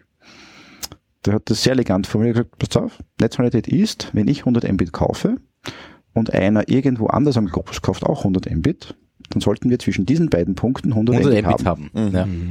Dann sage ich, ja, eh, aber na. Weil halt alles oder fast alles im globalen Netz überbucht ist. Ja. Es hilft nichts. Also ich kann unmöglich für 8 Millionen Bürger jeden 100 Megabit geben, dann war's es. Ist ja auch schon als, als kleiner, als kleine Webagentur, den, die den eigenen Server betreibt. Ja. Ähm, ich habe was eine 100 Mbit Leitung, da hängt mein Server dran. Ne. Ähm, was ist, wenn ich da große Files zur Verfügung stelle und der Endkunde auch 100 Mbit hat? Macht er meinen Server mal für zwei Sekunden zu und alle anderen kriegen nix. Für zwei Sekunden war es ein kleines Pfeil. Na, bei 100 Mbit, ja, wurscht. Äh, äh, wie auch immer. Ja. Ähm, also ich, ich, ich habe das als, als, als ich sage als kleinere Webagentur irgendwie so, pff, weil damals waren irgendwie 40 Mbit Upload wirklich teuer. Sind immer noch nicht so billig. Das sind immer noch nicht so, ja, ist schon sehr billig, billig äh, um einiges billiger geworden. Ähm, nur habe ich trotzdem irgendwie, ich habe halt eine Webseite und die sollen halt so viele Leute wie möglich anschauen. Ne? Und die fahren da halt einmal mit, weiß ich nicht, ja? jeder mit 10 MP rein. Was mache ich dann? Schön. Eh, Aber der Provider darf das nicht. ja. Aber ich als Serverbetreiber darf das schon. Ne? Noch. Was ist, äh, was, Wird das dann auch irgendwie, ist das ja schon in Planung jetzt, weil du sagst noch, oder Nein. ist das eher Sarkasmus? Ja, aber wenn ich es über ist- alle gleich aufteile, kann das ja kein Problem sein, oder? Wahrscheinlich ja. Ähm, aber wenn man es, also wenn ich eben Netzneutralität so weit zu Ende denke und Ja. sage, es trifft jetzt nicht nur den Endkunden, sondern halt alles Netz, Ist das dann so First Come, First Serve oder was? Oder? im Prinzip ja. Und dann wäre noch die Frage, ist diese Datei, die der bei dir anfordert, ihm als erstes zu liefern oder darfst du vielleicht alle gleich behandeln, die später kommen? Weil später kommen ist ja nicht gleich behandelt. Ja. Und jedes Paket ist immer ein paar Mikrosekunden später als das andere. Also Also wenn es so weit geht, dann bist du dagegen. dann bin ich dagegen. Wir sind jetzt gegen Nationalität. Macht's das? Partiell. Dann, wenn es betrifft. Genau, Ja, aber es ist schon eine schwierige Frage, ne? Ja, natürlich. absolut, ja. Du hast ja so, so große File-Sharing-Dienste wie Mega und Co. Ja. Die haben das Problem. Mhm. Und momentan dürfen sie halt aufteilen, wie sie wollen. Ja? Und es macht ja auch Sinn, wenn man so wiederum sowohl für den Kunden wie auch für den Servicebetreiber betrachtet, dass ich das halt aufteile, so wie es für alle einigermaßen sinnvoll ist. Mhm. Aber wenn halt dann, das ist häufig die Gefahr, irgendein Regulator, egal welcher, es muss gar nicht der österreichische sein, sagt, wir regeln das für euch, Ja. ja, kannst du gratulieren. Ähm, ähm, nur kurz drauf zurückzukommen, RTR. Da hätte ich jetzt genau noch gehakt. ja, bitte, bitte. Und dann gibt es auch noch die schöne Diskussion rund um Netzsperren. Mhm. Also wir haben ja bei einigen großen Anbietern bereits so einstweilige Verfügungen laufen, dass man zum Beispiel auf Kino.to nicht mehr hin darf. Ist das immer noch so? Weil das, das war ja im Sommer war das gerade mal sehr aktuell, oder? Ich glaube, es war im Seit ein Sommer. paar Jahren aktuell, Oder so. Die einstweiligen Verfügungen, glaube ich, die ersten hat es vor vier oder fünf Jahren gegeben, da bin ich jetzt nicht mehr Ah, so ganz ja, sicher. gen- dann hat es ja das EuGH-Urteil und keine Ahnung was Nur gegeben. einen Vorabentscheid, kein Urteil. Ja, genau, genau. genau. Und es gibt immer noch diese einstweiligen Verfügungen, die alle paar Monate daherkommen von den Lustigen, Mhm. die dann sagen, dir müsst den und den Ulrich Seidel-Film sperren, weil den kann man da sehen. Okay. Und dann sperren die das. Ah, ist das immer noch so? Also müssen sie, ja. Also Aber nur dieses File oder wirklich die gesamte typischerweise die ganze Domain. Okay. Und also ist ein DNS-Blocking. Ja, ja. Dann gibt es noch die Diskussion, ist das ausreichend oder müsste man nicht sogar die IPs sperren und uh, also hm. und dann habe ich aber das Problem, in dem Moment, wo ich als Provider diese Sperre, die mir eine einstweilige Verfügung vom Gericht an anordnet, durchführe, kann die RTR, in dem Fall in Österreich, sofort sagen, naja, Moment, du verstößt hier aber ganz massiv gegen die Netzneutralität. Nein, nein, äh, absolut, ja. Äh, Weil dein Kunde kann ja Kinox.to nicht mehr sehen. Genau. Ja? und dann stehst du da, da und sagst, ja, was jetzt? Ne? Einigt euch, bitte. Es gibt noch keine Einigung. noch immer nicht, oder was? Also es ist jetzt schon ich so, dass dachte, dass irgendwie so alle Größeren gesagt haben, pff, na, es führen alle de facto Verfahren gegen diese Sperranordnungen, okay. weil sie ja sagen, du vom Gesetz her kennen wir kann das gar nicht, weil nicht, in ja. der Digital Single Market Verordnung steht, wir dürfen das nicht. Ja. Punkt. Die RTR sagt, naja, eigentlich ist das ein Problem. Und der Richter sagt, ja, mir ist wurscht. Okay. Und du kommst dann theoretisch als Provider in die Haftung gegenüber deinem Endkunden, Ja. der dich verklagen könnte, Genau. weil Weil du, du- lieferst nicht das Service, das er gekauft Genau. hat. Und dann kommt nur der Verein für Konsumenteninformation und Ja. sagt, ja, wir haben das getestet, das geht wirklich nicht. Mhm. Wir hätten jetzt gerne das Geld zurück. Mhm. Und dann wird es irgendwann sinnlos, als du Provider bist. Ja? Weil, was jetzt? Ja. Ja, klar. Ja. Du bist als Herold veranstand, äh, verantwortlich. Don't kill the messenger. Ne? Und das machst du aber in Wirklichkeit damit. Ne? Versuchen wir seit vielen Jahren allen zu erklären, wir sind nicht das Auto, sondern die Autobahn. Aber Ja. Ja. die sagen dann, nein, wir sind die Ampel. Ne? ja. Aber auf die, auf der, ja, eh, das Beispiel, das Beispiel ist eh sehr gut, nicht? Weil, was interessiert die Autobahn, ob eine Ampel draufsteht, ne? Wir müssen sie halt dann einschalten. Ja? Ja, Weil nein, der Richter sagt, nein. du musst. Und plötzlich muss auf einmal mehr Also werden. ich ne? dachte, dass, dass das ist schon lang gegessen. Nein. Also wenn, dann surfst du offensichtlich eher über Provider, die von diesen Sperranordnungen noch nicht betroffen sind. Okay. Ja, Oder du- sich nicht drum scheren, oder? Nein, ich surfe auch auf diesen einschlägigen Seiten nicht. Bist ein braver. Äh, Ich bin total ein braver. Ich tu fast nichts, was nicht legal ist. Fast. naja, man weiß ja nie, ne? Machen wir Das fast mit 35 und 30 gibt's zu. Aber wir hätten dann, dann, da schwitze ich schon. Stumpergassen, ne? Ja, genau. Du zahlst schon gleich mit 36 Euro für die 2 km. aber du kannst es dann ja nach dem Vorschlag des Innenministeriums dann sagen, ich bin ein braver Bürger und melde mich freiwillig. Stimmt. Nein, Gleich, äh, gleich einen Überwachungstrojaner, der mich schützt vor bösen Inhalten vielleicht. Nein, ich würde einfach, ein- man könnte doch eine Versicherung machen, oder? Aber das wird dann fast schon religiös irgendwie, oder? Man könnte auch versichern, so, pff, es könnte sein, dass du gegen, gegen Gesetze verstößt. Das gibt's, das ist ein Rechtsschutz für Ja, Der Versicherung gegen, gegen Netzneutralität. ähm, na, ähm, ich habe lustig, also lustigerweise, ähm, ich habe auf der RTR-Webseite da irgendwie halt herumgesurft und da gibt's irgendwie eine lustige Seite, das das Positionspapier zum Thema Netzneutralität. Und da ich meine, das im Mai 2013 hat die RTR GmbH ein aus heutiger Sicht historisches Positionspapier zur Netzneutralität veröffentlicht. Ähm, Der, der Witz ist, das war ist wirklich historisch. Also klingt jetzt im Nachhinein blöd, ja eh. Aber es hat sich keine europäische Regulierungsbehörde er drum gekümmert. na, oder- oder- getraut. Get ah, wirklich, okay, Weil das ist also ein heikles Thema, wirklich, da kann man noch was falsch machen. okay. Und da muss man jetzt Cojones den Österreichern sagen. Da Wir haben sie es gemacht. und gesagt, Wir sehen das jetzt einmal so. Okay.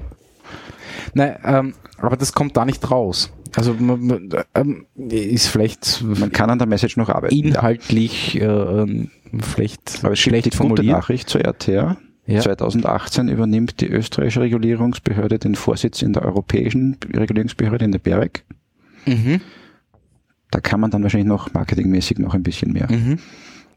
Ah, das wird dann ist auch so Quasi wie der EU-Ratsvorsitz oder der EU-Vorsitz okay. wird das lustig. durchgezogen. Das, das wusste ich nicht. Interessant. Wer ist jetzt gerade? Weißt du das?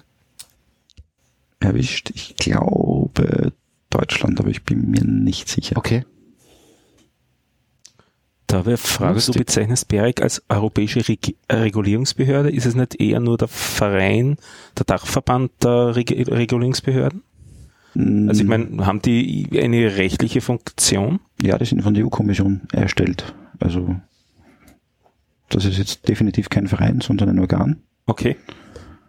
Und sie müssen auch, oder sie, sie, ja, also die Regulierungs, die nationalen Regulierungsbehörden, die NRAs, müssen ihre Entscheidungen, egal was, immer der BEREC vorlegen Mhm. und dann erklären, warum sie das jetzt so machen würden. Und die BEREC sagt dann, na, wir sehen das anders. Dann kann man, was zum Beispiel die österreichische Behörde gemacht hat vor zwei Jahren, sagen, wir nicht, machen wir trotzdem. Dann kommt meistens später ein Verfahren, wie es dann auch kam. Dann sagt die BEREC, nein, das kannst du nicht machen. Und dann wird das halt aufgehoben. Mhm. Also doch, doch, das ist schon die oberste Regulierungsbehörde in dem Sinn. Sie haben keine Möglichkeit, Remedies direkt zu definieren. Ja. Also Remedies sind jetzt so Maßnahmen gegen Strafe- einen, der Böses Sanktionen. macht. Ja, ja, okay. Ähm, aber ansonsten, jede nationale Regulierungsbehörde muss mit denen d'accord laufen und die BEREC gibt auch, oder hat zum Beispiel auch vorgegeben, die Guidelines eben für die Nationalität, Ja, genau. wie die auszuschauen haben. Natürlich haben das die jeweiligen Staaten noch ein bisschen Spielraum und können sagen, so, sehen wir ein bisschen mehr so. Aber im Endeffekt, wenn ich als Bürger sage, das glaube ich nicht, dann gehe ich zuerst zum VWGH, sage, das ist ein Blödsinn. Und dann sagt der, naja, das fragen wir jetzt mal den EuGH und dann fragt der EuGH die was, was habt ihr da gemeint? Und dann kommt halt irgendwas raus. Okay. Gab es aber meines Wissens jetzt noch nicht in dem. Weil als nationale Regierungsbehörde, was soll ich tun? Natürlich Ja. gehorche ich dem Befehl sozusagen. Mhm. Außer ich habe wirklich ein gutes Argument. Das hat die RTR probiert. Mit, in dem Fall ist es um eine Kalkulation von Dienstleistungen des Incumbents gegangen. Also wie viel darf sozusagen diese Leitung kosten? Und sie haben mir gesagt, wir machen Forward-Looking irgendwas Kalkulation. Und die BEREC sagt, na, da müsst eigentlich top-down irgendwas anderes kalkulieren. Das haben sie halt dann eine Zeit lang durchgehalten bis dann irgendwann gesagt haben, na gut, wir müssen es doch noch anders rechnen.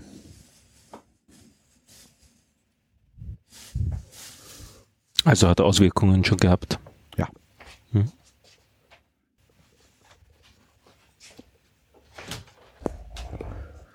Ja, aber wie ist das, ist das BEREC jetzt, jetzt sozusagen trotzdem, ähm, weil du sagst, die RTR ist, ist der Befehlsempfänger oder ist es ein Mitglied, das mitbestimmt im BEREC?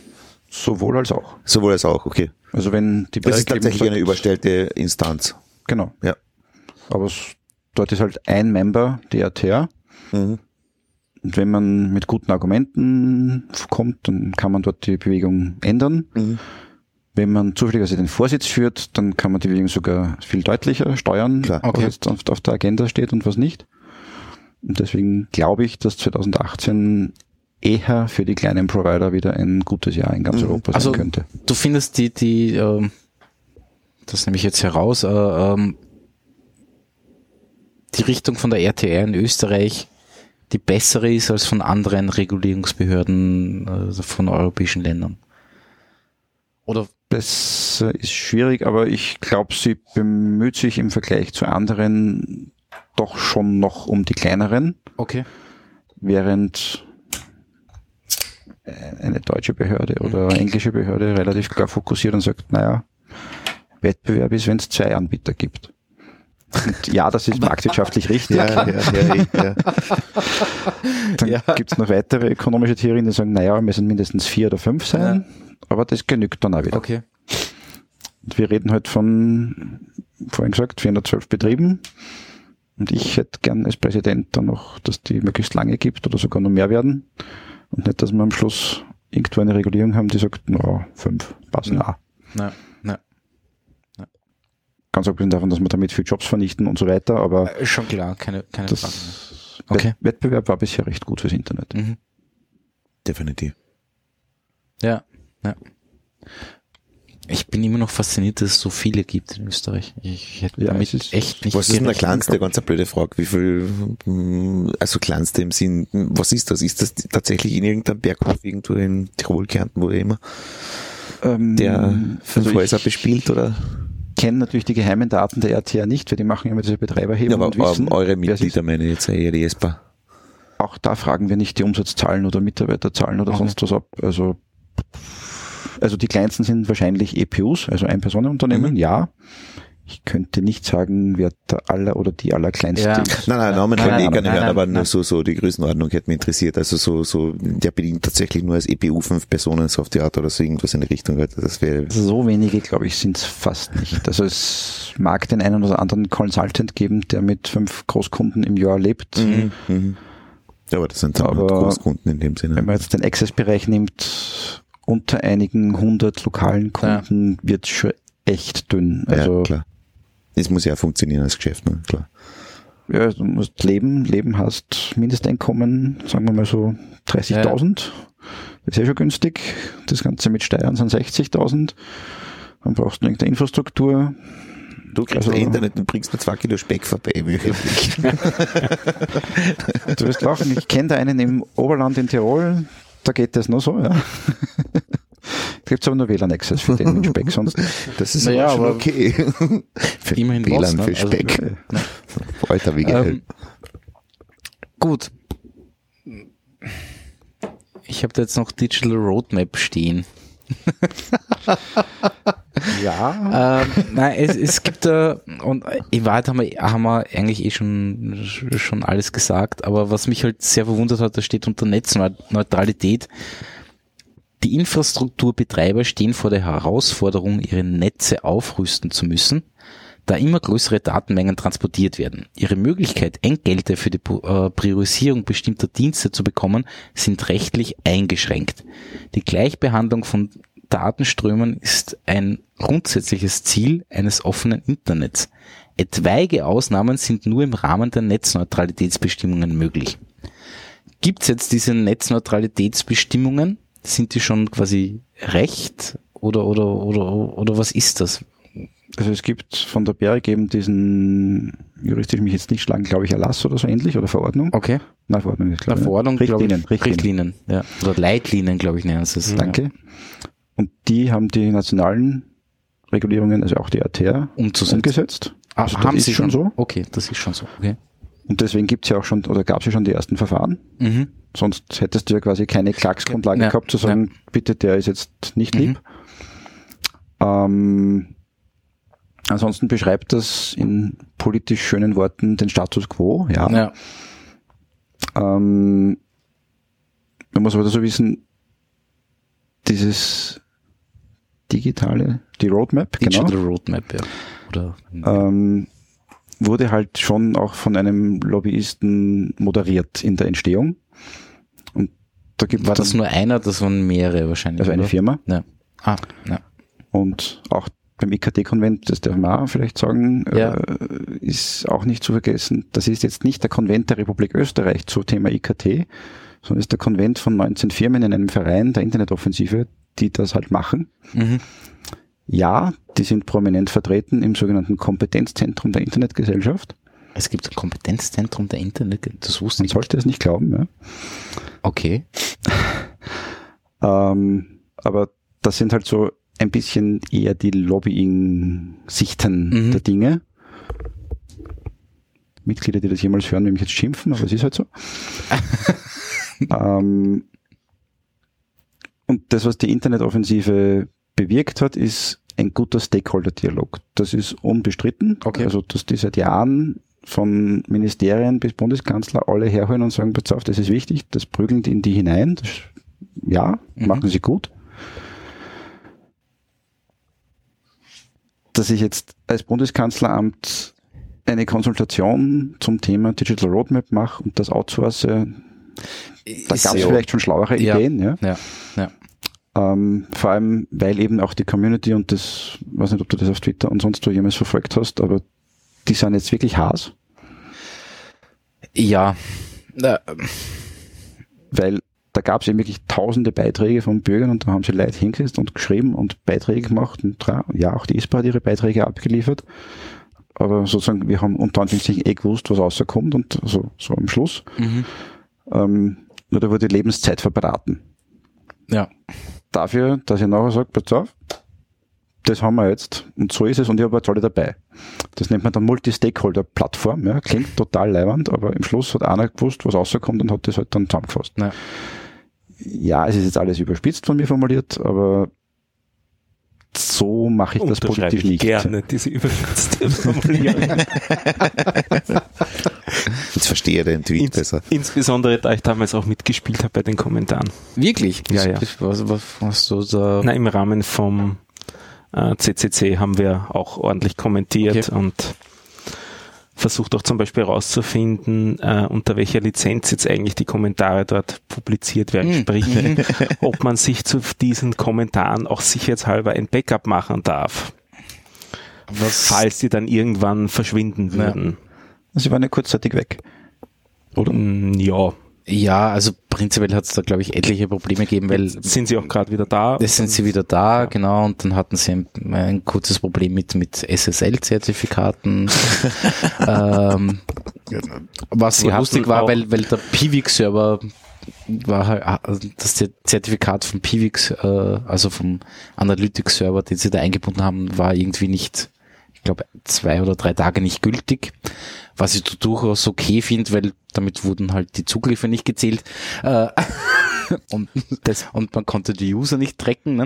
Äh, Das war das geringere Security-Problem. nein, nein, ist schon klar. Äh, Nein, ich rede jetzt von der Digital Roadmap von der Ich auch. Webseite. Ah, okay. Ja. Ah, da gibt's ein, da kann man sich aber eh nicht einloggen, oder? Da konnte man sich einloggen, um zu oh, kommentieren. Ja, ja, damals. Und da konnte man viel zu viel machen. wirklich? Ja. Also so mit Cross-Site-Scripting. Genau. Und so. Ah ja. Ja, das ist halt das Problem von Kommentarfunktionen. Das ist das Problem von schlechter Implementierung. ja. Entschuldigung. Ja. Ja. Also ein Softwareproblem. Ja. Ja, ja. Ein Softwareproblem. Ähm, gut. Äh, gestern war IKT, wir haben eh schon, jetzt eh schon kurz äh, erwähnt. Ähm, ich habe sie nur auf Twitter verfolgt. Äh, das heißt, ein, eine, eine Institution oder, oder ein Verein oder eine, eine Der Verein Internetoffensive macht äh, das. veranstaltet das. Genau. Okay. Wer sind da die Player in diesem Verein? Weißt du das? Ist sogar netterweise transparent auf ihrer Homepage. die Stimmt, Mitglieder. das, das stehen, stehen alle. 19 Firmen meines Wissens. Okay. Und auch von Rang und Namen, also gar keine Diskussion. Aber halt das als Branche zu definieren und zu sagen, wir haben das jetzt erarbeitet. Naja, Ja, die Digital Roadmap kommt ja von der Bundesregierung in Wahrheit. Ne? Also da steht eine, wurde von Staatssekretären genau, quasi beauftragt und Genau. initiiert, von vielen Bürgern mitgemacht. War dann auch voriges Jahr beim IKT-Konvent integriert, so in eigenen Workshops zu Okay. den verschiedenen Themen. Okay. Aber wer, wer, wer ist jetzt zu dem, zu dem Konvent eingeladen? Das entscheidet im Endeffekt der Verein, glaube ich. Okay. Also Das ist eigentlich eine Lobbying-Veranstaltung. so kann man das, glaube ich, sehen. Ja. ja. Okay. Aber sehr erfolgreich. Daher, daher auch der Unmut von vielen Twitterern dazu. ja. Naja, der Unmut war, glaube ich, eher so auf das Internet geht nicht und äh, die sagen nichts Gescheites, was jetzt teilweise stimmt. Der Tweet ist ja auch nicht un- unlustig gewesen, was der Louis mir erzählt hat. Ja, Ja, aber das weiß, was die Leute gesagt haben, wird die haben immer wieder genau das gesagt. Na, Das ist langweilig. Wenn ich das so sagen darf. Das war, glaube ich, der Stehsatz auf der Bühne. Mhm.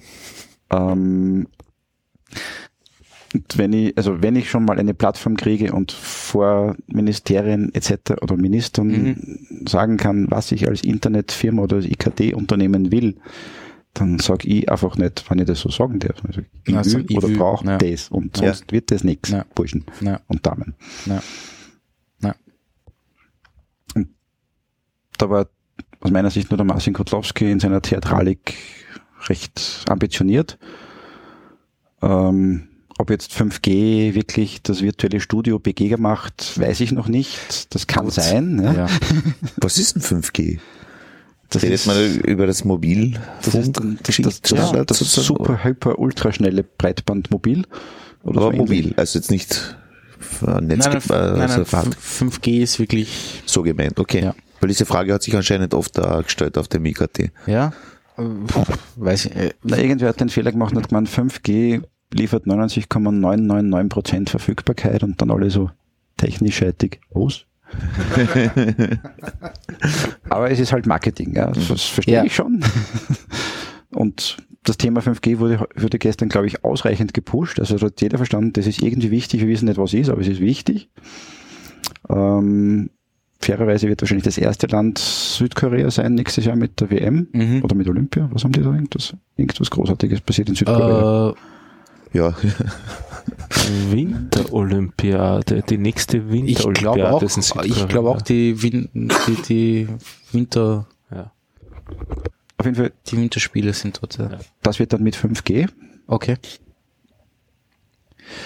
Hörst du auf die Sprünge, was ist das? Was 5G? Technologisch.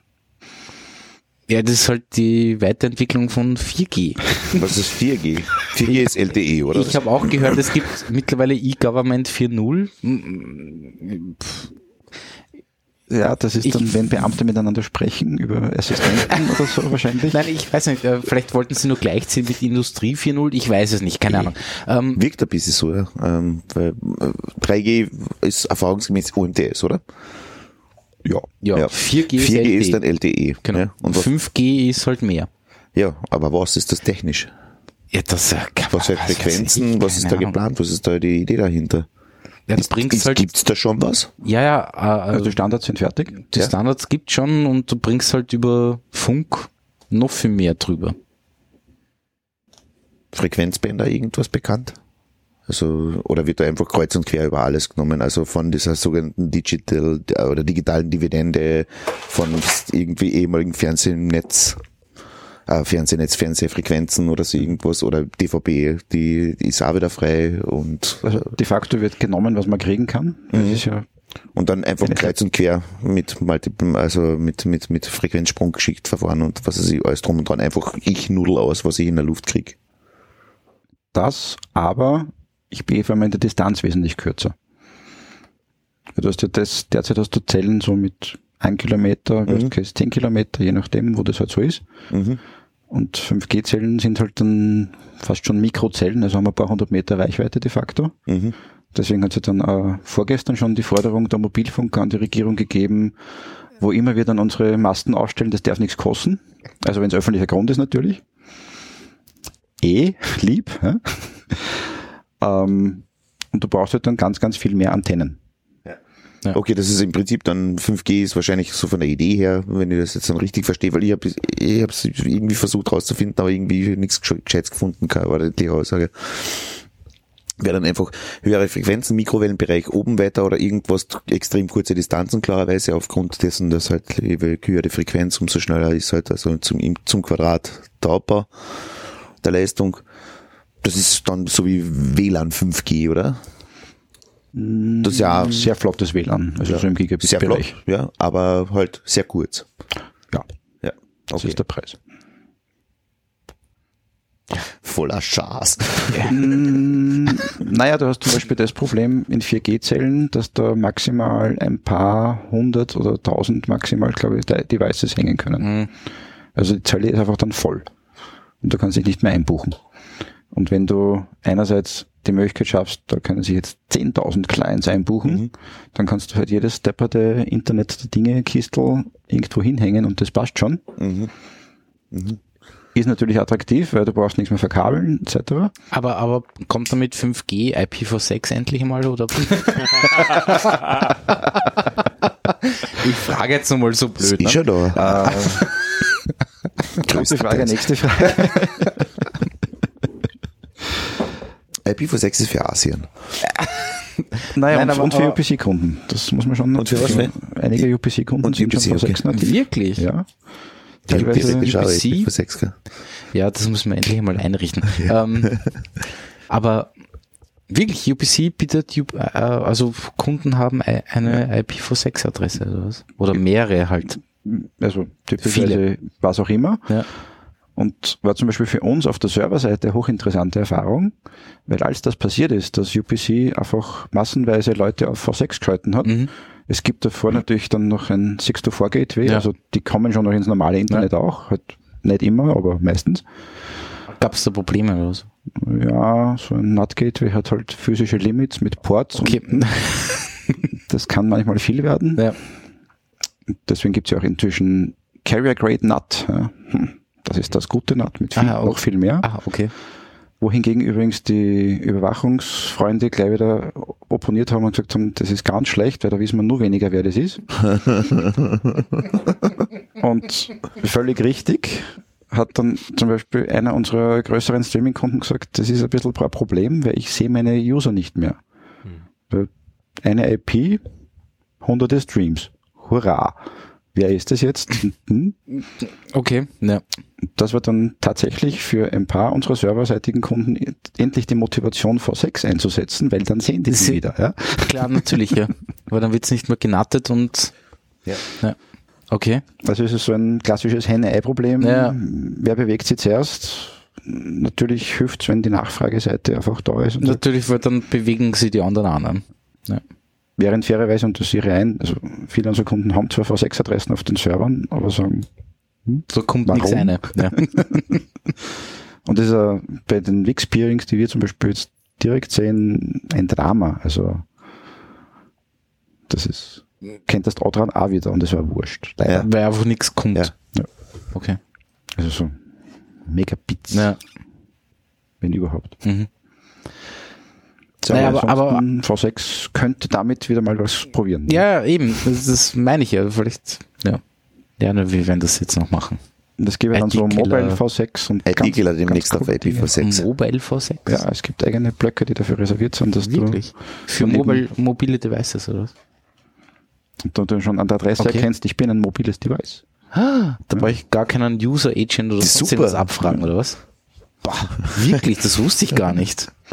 Cool. Sofern es derjenige, der Ja, die IP-Adresse vergibt, ja. auch entsprechend Ja, berücksichtigt, also wahrscheinlich keiner. Aber es wäre total viel möglich in diesem Standard. Okay. Du könntest doch alles mit IPsec verschlüsseln, wenn es irgendwer implementieren darf. Mhm. Macht halt keiner. Ja.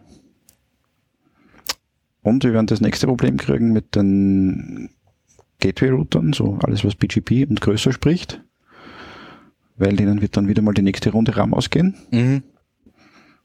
Jetzt Der sind wir- Ort, von dem ich Routing Table und keine Ahnung was. noch. Genau. Ja.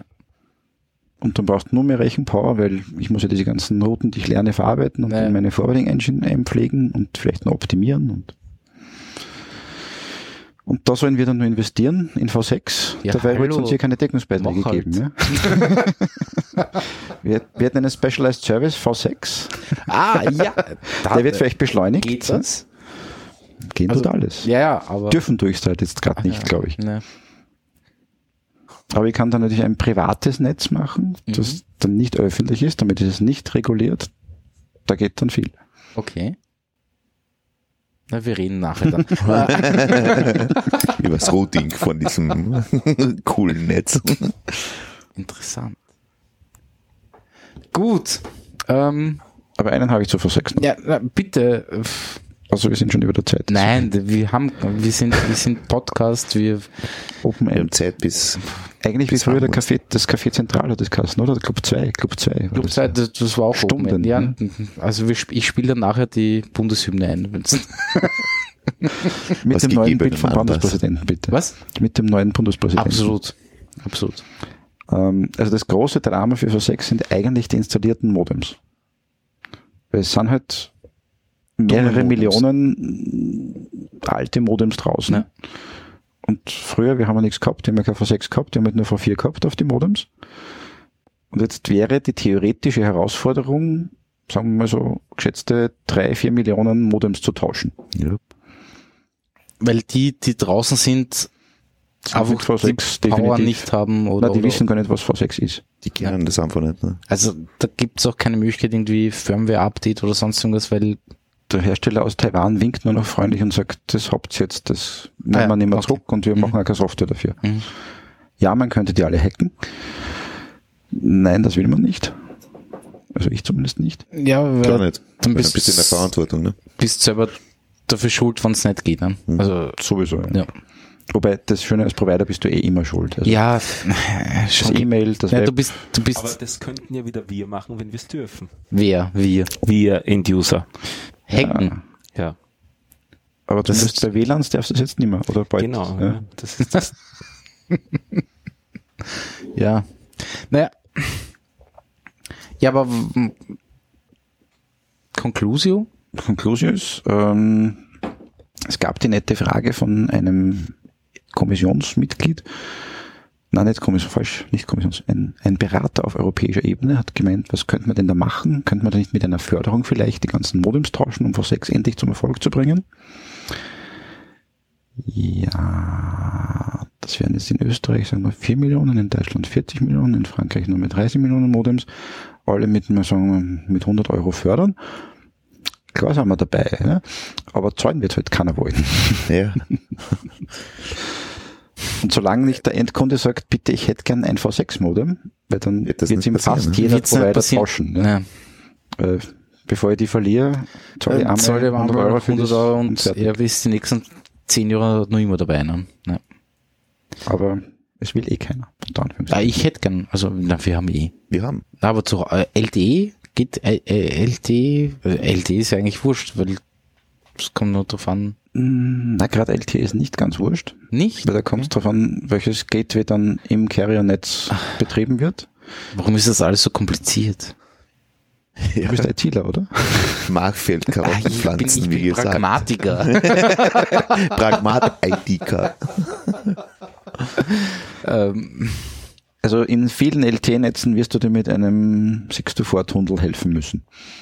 ja, und das ist Schweine langsam. Es ist schon Schweine langsam gewesen über ADSL und keine Ahnung, das war alles mühsam. Naja, ich habe so eine blöde. Fritzbox und dann habe ich irgendwie so irgendwelche Services kann man da einstellen und dann Kurzer Aber die- Einspruch, wenn du ein 6-to-4-Gateway irgendwo nimmst, ja, ja, ist es langsam. Aber da kannst du eins bei deinem Provider nehmen. Oder bei einem österreichischen Provider, möglichst. Dann ist das Endpunkt des Datenausgangs auch relativ klar. bietest du sowas an? Fast jeder Provider in Österreich wird dir ein 6-to-4-Gateway anbieten, aber auch wir, ja. Okay, interessant, das wusste ich nicht. Also es ist auf Okay. jeder Cisco-Hardware einfach ein IP-IP-Tunnel mit 6-to-4, ja, ja, puff. okay. Und für jede fast andere Plattform gibt's genau dasselbe. Ob Okay. das Juniper, wurscht. Und was auch immer, okay. Der routet dir dann halt einfach einen Tunnel. Mhm, Fertig. mhm, mhm, mhm, mhm, mhm. Dann behaupte ich, wird das mit der Geschwindigkeit Mhm. schon wieder normal werden. Wobei eine Fritzbox CPU ist halt jetzt Äh, beschränkt. Ja. Ja, nein, schon klar. Nein, das war mir eh klar, aber ja. Na gut zu wissen. Nein, IT-Killer bekommt eine IPv6 Adresse. Ja, hast schon. Ja, ich weiß eh, ich hab's nur nicht eingerichtet. Und manche DNS-Panels scheitern natürlich auch an den neueren Ja. Einträgen. Ja. Definitiv. Ja. Was, Also, da musst, was ist es? liebe Grüße an Merion. Ja, Was ist mit dem DNS-Bändel? Äh, gibt's eh nicht mehr. Annexia. Annexia, was? Die haben mehrere gekauft. Ja, trotzdem gehe ich noch auf Emerion irgendwas, Ja, ja, mich tut, keine Ahnung was. Nein, Zur Frau Pissendorfer. keine Namen. Entschuldigung. Nein, Die ich liebe. Emerion. Ich bin langjähriger Kunde, ist alles in Ordnung. Ähm, Bernd, horchst du zu? Ja, genau. Ähm, na gut, dann würde ich mal sagen, ich gebe jetzt den, den Fauxpas, der mir passiert ist, nicht zu. Äh, Doch. Du nimmst nicht auf. nein, ähm, wir haben, glaube ich, die erste Stunde habe ich nicht gestreamt, sondern nur aufgenommen. Äh, Aber, aber wir hatten fünf Leute, die zugehört haben. Nein, es haben zehn, es haben zehn Leute blum, blum, blum. IT-Keller, wir sind gleich da gehört. Ja. Jetzt verstehe ich erst das SMS von vorher. Deswegen hat vorher mein Handy geläutet. ähm, aber Ja, dafür ist es live. ja, es ist live und wir haben voll zehn Listener. Ich meine, Naja, es war eben nicht live, nicht? Nein, aber, aber wir hatten vorher schon zehn Listener. Wir haben eine Stunde durchgehalten, echt? Die are still listening. Wer immer zuhört, Respekt. Ja. Nein, vielen Überträgt Dank. zwei Wörter und dann nur blim blim blim. Ja, IT-Keller. Das sind eigentlich drei Worte, aber ist egal. Nein, wie auch immer. Ähm, ja, nein, man kann es ja dann nachhören. Äh, äh, es war ein guter Teaser. Ja. Ich bin, ich habe halt einfach auf Record gedrückt und nicht auf Play. Das ist, na wie auch immer. Gut, wichtig Das ist das Spannende am Live-Spiel. Ja, Vorher die Frage ähm, absolut, davor gestellt ab- worden ist. ne? Absolut, absolut, absolut. Äh, das macht's immer wieder interessant. Ähm, Die Fehler machen es interessant. Ja, defin definitiv. Ähm, Stefan, über Panoptikum reden wir das nächste Mal. Aber ich habe es jetzt erwähnt, es kommt in den Shownotes. Ja, sehr gut. Die wir auch mit einem Facebook-Bot und Also man sollte jetzt dazu- nicht fragen, was ist Panoptikum und die nächste Stunde verlängern, oder? Nein, man kann es kurz, also Stefan, magst du kurz, Ein Social Network für Podcasting. genau. Wer mehr wissen will, geht auf die Website Genau. und liest weiter. panoptikum.eu. Und Wie von dem Pullover abliest. Ähm, zum Beispiel findet man dort auch, um wenn man mehr über Netzpolitik erfahren will, einen Link auf den Podcast äh, Logbuch Netzpolitik, Genau. den ich zu dem Thema sehr empfehlen würde, definitiv. wo man auch immer wieder den Tom Lohninger hört, der eben da in dem In den Bereich sehr aktiv ist Ja. als Österreicher. Ja, Absolut. AK-Vorrat heißt ja jetzt nicht mehr so. Ja. Heißt jetzt Epicenter Works und so weiter. Epicenter Works. Mhm. Jupp, dem sich Wieso? umbenamst. Ja. Ja. Marketing. Aber der Tom ist ein Held, hat das Ja. gerettet. Ja, ja, na, abso ab, absolut, absolut. Ähm, ich hab da, genau, ähm, weil du vorher Chatbot, ja, es gibt einen IT-Killer-Chatbot auf Facebook.